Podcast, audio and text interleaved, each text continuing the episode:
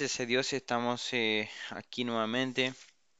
Vamos a estar leyendo algo de la palabra de Dios para compartir con todos ustedes y bueno, espero que sea de bendición.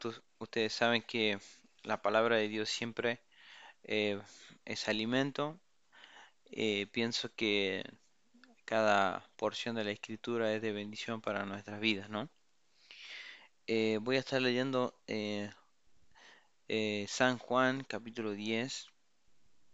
San Juan capítulo 10 y vamos a estar leyendo desde el eh, versículo 7 en adelante. Eh, vamos a leer, dice, volvió pues Jesús a decirles, de cierto, de cierto os digo, yo soy la puerta de las ovejas. Todos los que antes de mí vinieron, ladrones son y salteadores, pero no los oyeron las ovejas. Yo soy la puerta, el que por mí entrare será salvo y entrará y saldrá, y hallará pastos. El ladrón no viene sino para hurtar, matar y destruir. Yo he venido para que tengan vida y para que la tengan en abundancia. Yo soy el buen pastor. El buen pastor da su vida por las ovejas. Mas el asalariado y que no es el pastor, de quien no son propias las ovejas, ve venir al lobo y dejas y deja las ovejas y huye. Y el lobo arrebatas las ovejas y las dispersa. Así que el asalariado huye porque es asalariado y no le importan las ovejas. Yo soy el buen pastor y conozco mis ovejas y las mías me conocen. Así como el Padre me conoce y yo conozco al Padre y pongo mi vida por las ovejas. También tengo otras ovejas que no son de este redil. Aquellas también debo traer, y oirán mi voz, y habrá un rebaño y un pastor. Por eso me ama el Padre, porque yo pongo mi vida para volverla a tomar. Nadie me la quita, sino que yo de mí mismo la pongo. Tengo poder para ponerla y tengo poder para volverla a tomar. Este mandamiento recibí de mi Padre. Volvió a haber disensión entre los judíos por estas palabras. Muchos de ellos decían, demonio tiene y está fuera de sí. ¿Por qué le oís? Decían otros, estas palabras no son de endemoniado. ¿Puede acaso el demonio abrir los ojos de los ciegos? La verdad que me, me quería concentrar ah, leyendo en estos versículos. Hay tanto, obviamente, para aprender.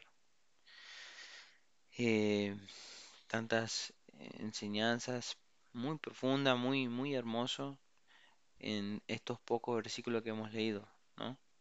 Pero mm, antes de empezar con lo que yo quería compartir, algo que realmente eh, representa a la sociedad actual, ¿no? Al pensamiento del mundo mundano, a esa sabiduría eh, animal y diabólica, como dice Santiago, eh, ya estaba en estos tiempos. La verdad siempre va a ser verdad, no, la verdad no cambia. Si, si cambia, nunca fue verdad. Y, y en esta sociedad, digamos, está pasando lo mismo que sucedía en los tiempos de Jesús. Jesús, nuestro Salvador, eh, confrontaba con la verdad y con amor. Esa era la diferencia que, que representaba nuestro Señor Jesús, con amor. Pero la verdad no la podían resistir y comenzaban a, a inventar cada acusación que la verdad que me sorprende ver cómo esto está pasando hoy en día.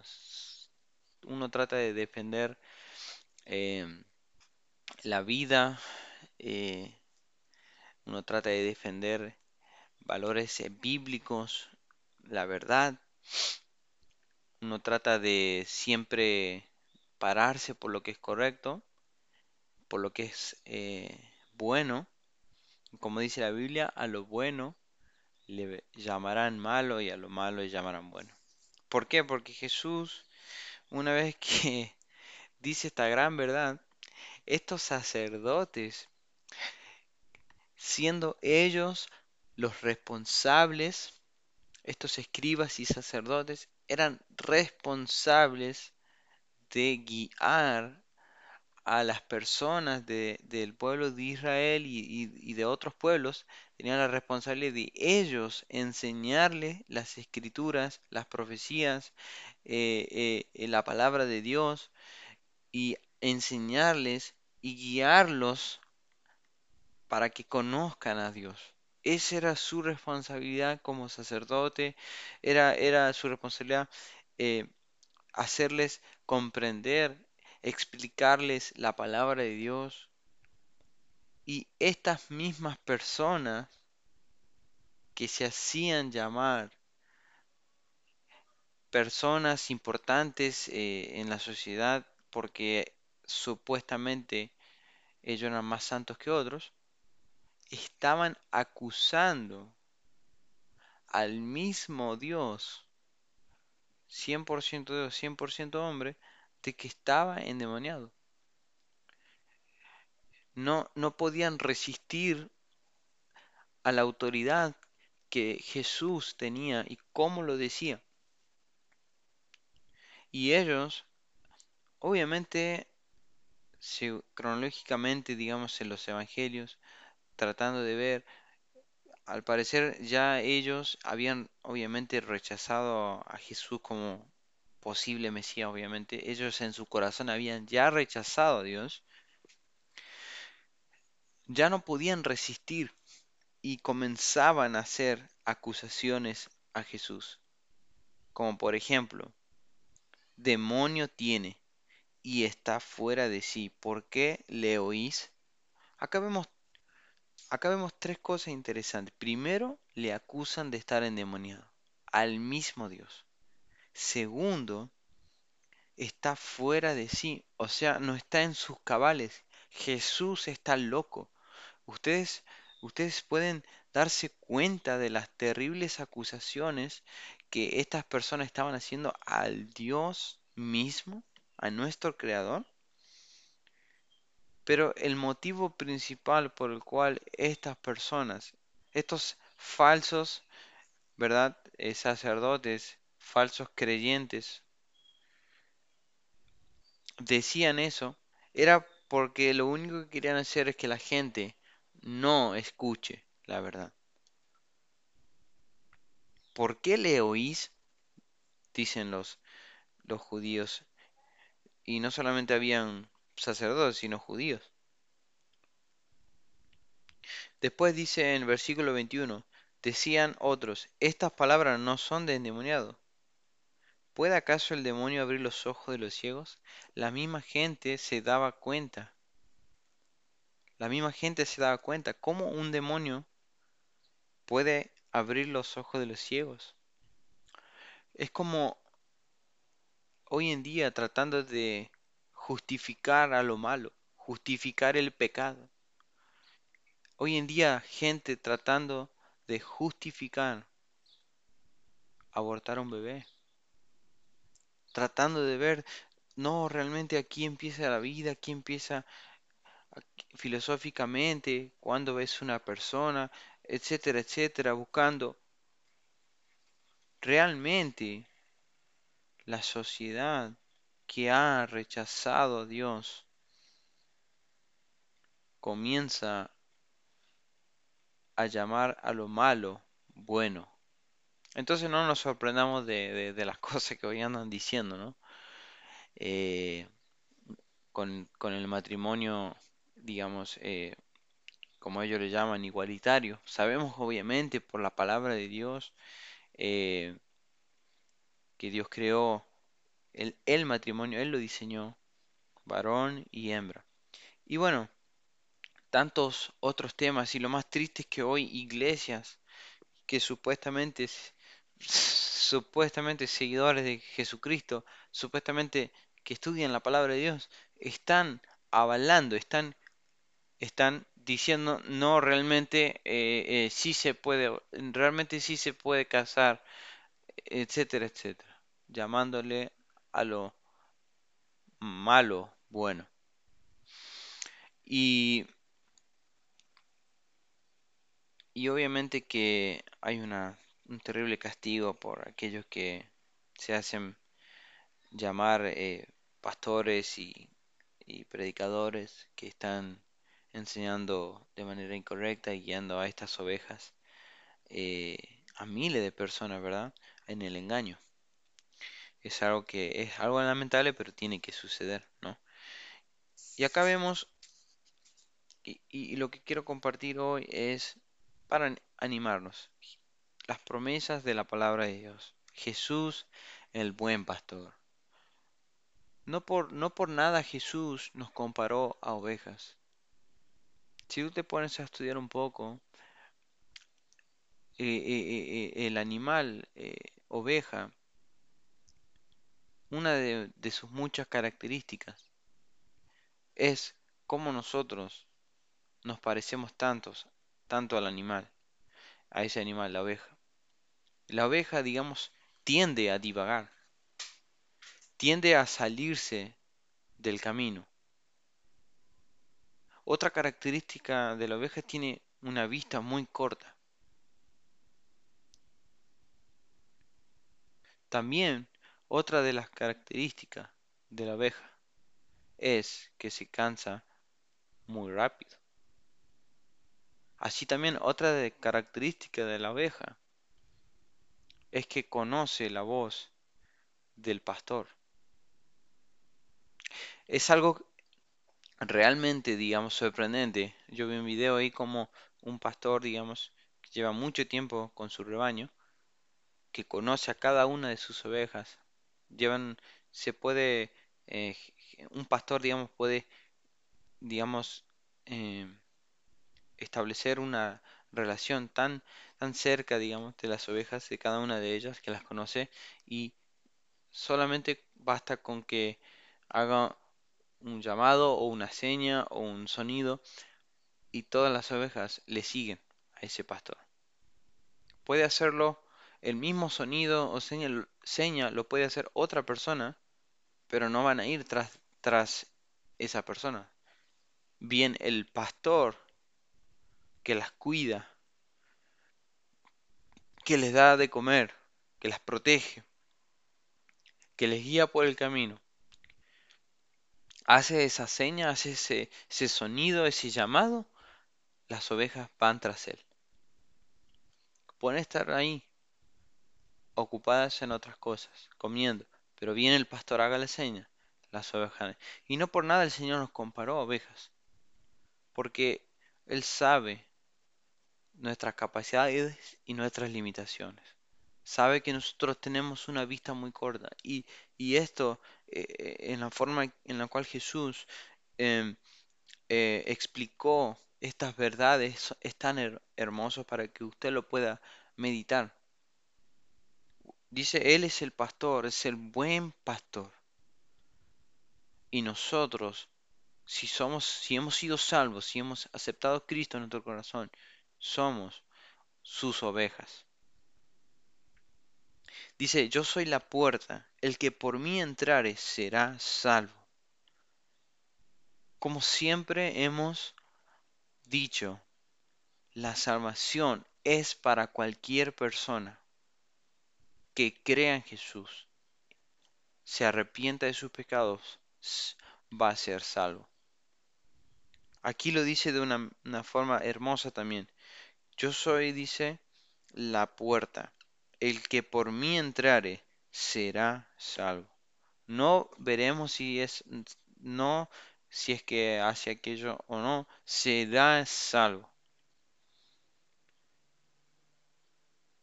Y luego empieza a hablar acerca de, de, cómo Satanás, el mayor falsificador e imitador, se hace pasar como un falso pastor, pero en realidad es un ladrón.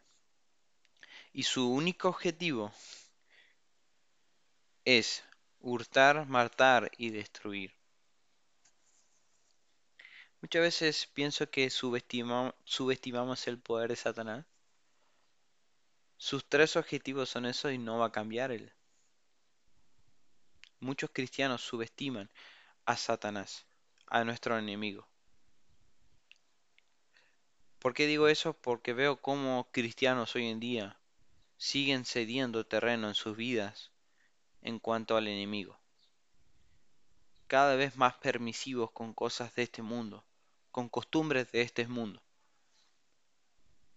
Si Dios, si no sabemos que con seguridad que Dios está detrás de, de esa, lo que sea, tradición, costumbre, eh, eh, entretenimiento, lo que sea, si no sabemos por, con seguridad que Dios está detrás de eso, lo más probable es que Satanás esté atrás como diseñador, como cerebro, como, como, como el que innova, pero con los únicos tres objetivos de hurtar, matar y destruir. No subestimes al enemigo.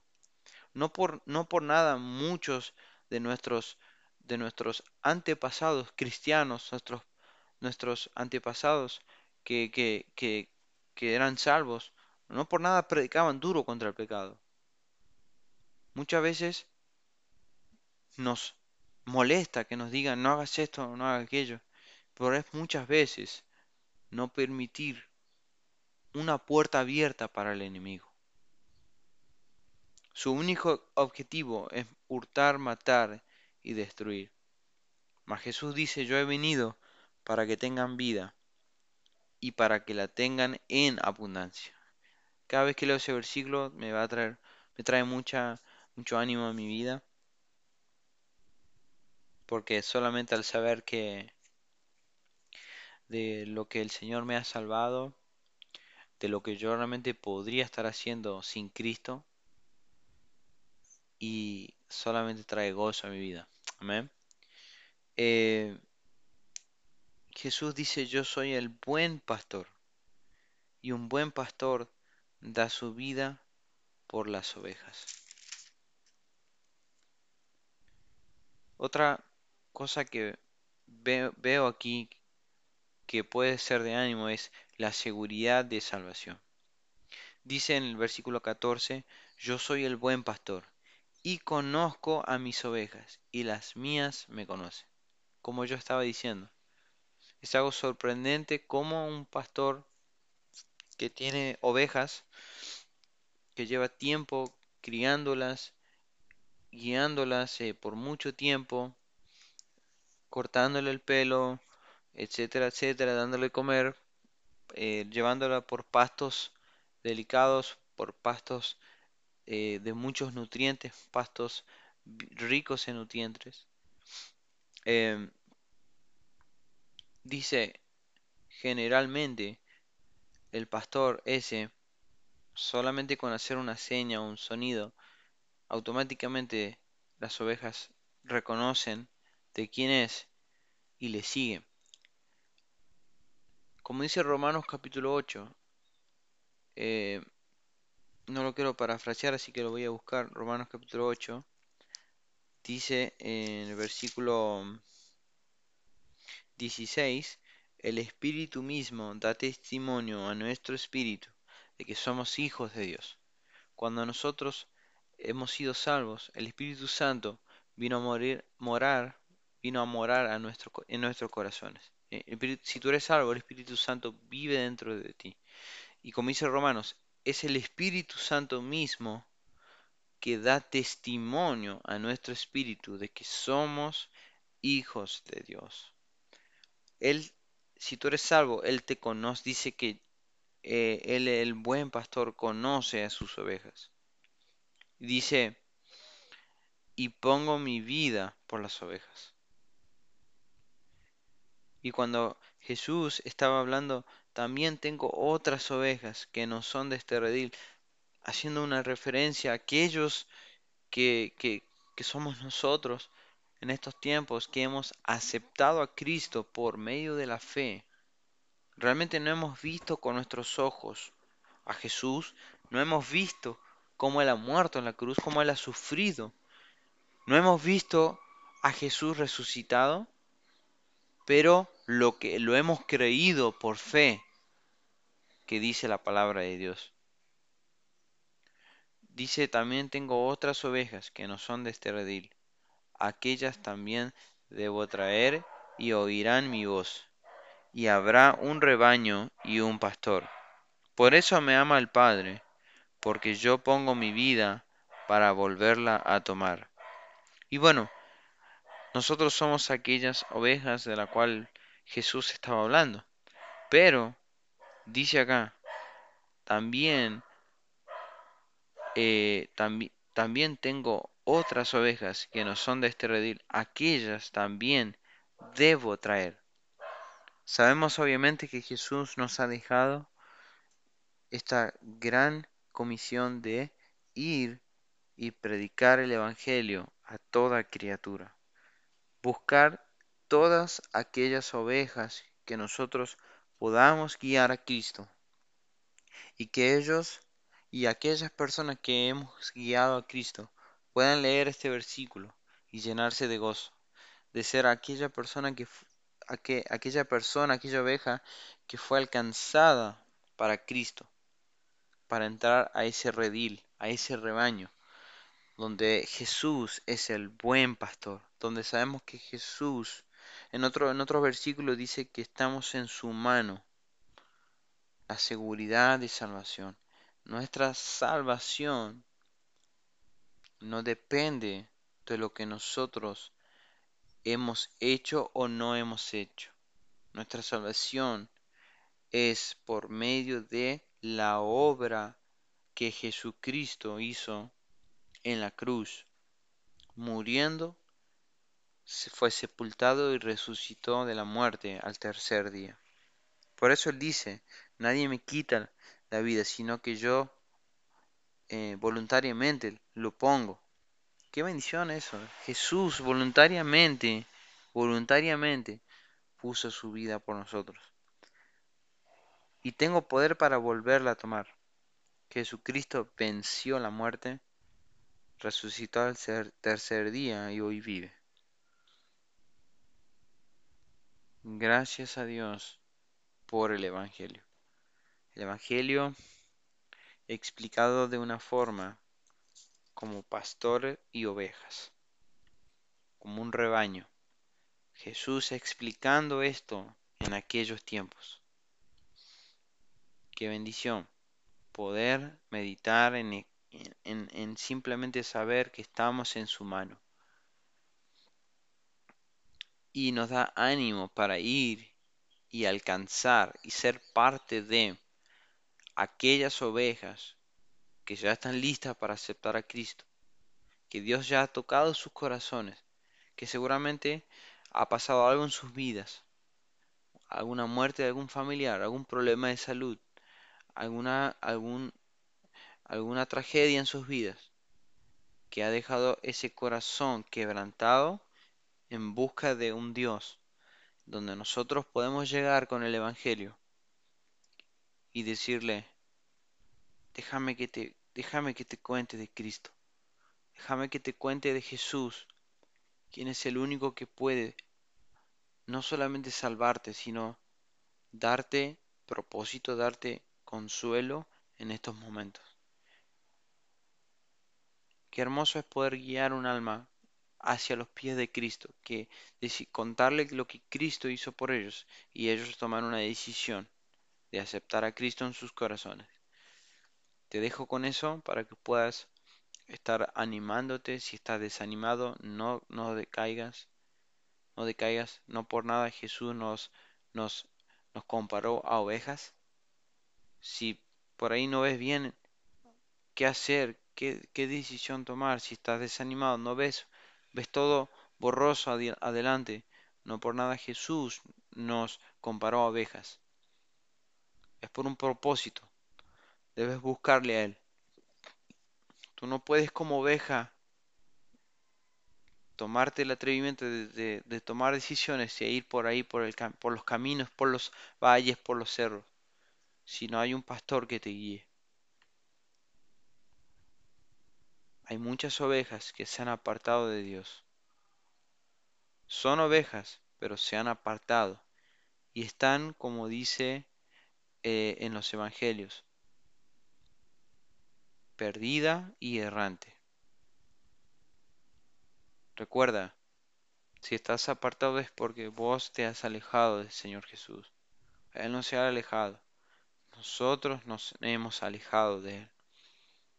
Pero gracias al Padre que Él está siempre presto para que una vez más podamos levantarnos, para que Él nos levante como esa oveja perdida, para que Él cure nuestras heridas, para que Él nos limpie de todo tipo de suciedad, como a una oveja perdida y errante, cure las heridas, ponga ahí en esa piernita que está quebrada, ponga una tablita, cure, sane y nuevamente comenzar a guiar, ser guiada por el pastor. ¿Acaso eres tú aquella oveja? No sé, piénsalo. Si es así, pídele perdón a Dios. Él está ahora listo para que tú, le, tú ores a Él y le pidas perdón. Sea lo que sea que hayas hecho, Dios te puede perdonar. Y yo sé que Dios te quiere usar. No, no creas esa mentira del enemigo de que Dios ya no te puede usar. No importa, una vida quebrantada y rota, Dios puede transformarla en una herramienta poderosa para Él. Pero no sos vos, es Él el al que tú tienes que ir y, y Él va a hacer la obra. Con eso quiero desearle a cada uno de ustedes que Dios le rebendiga y prontamente podamos estar volviéndonos a encontrar aquí en el mayordomo fiel. Dios les bendiga.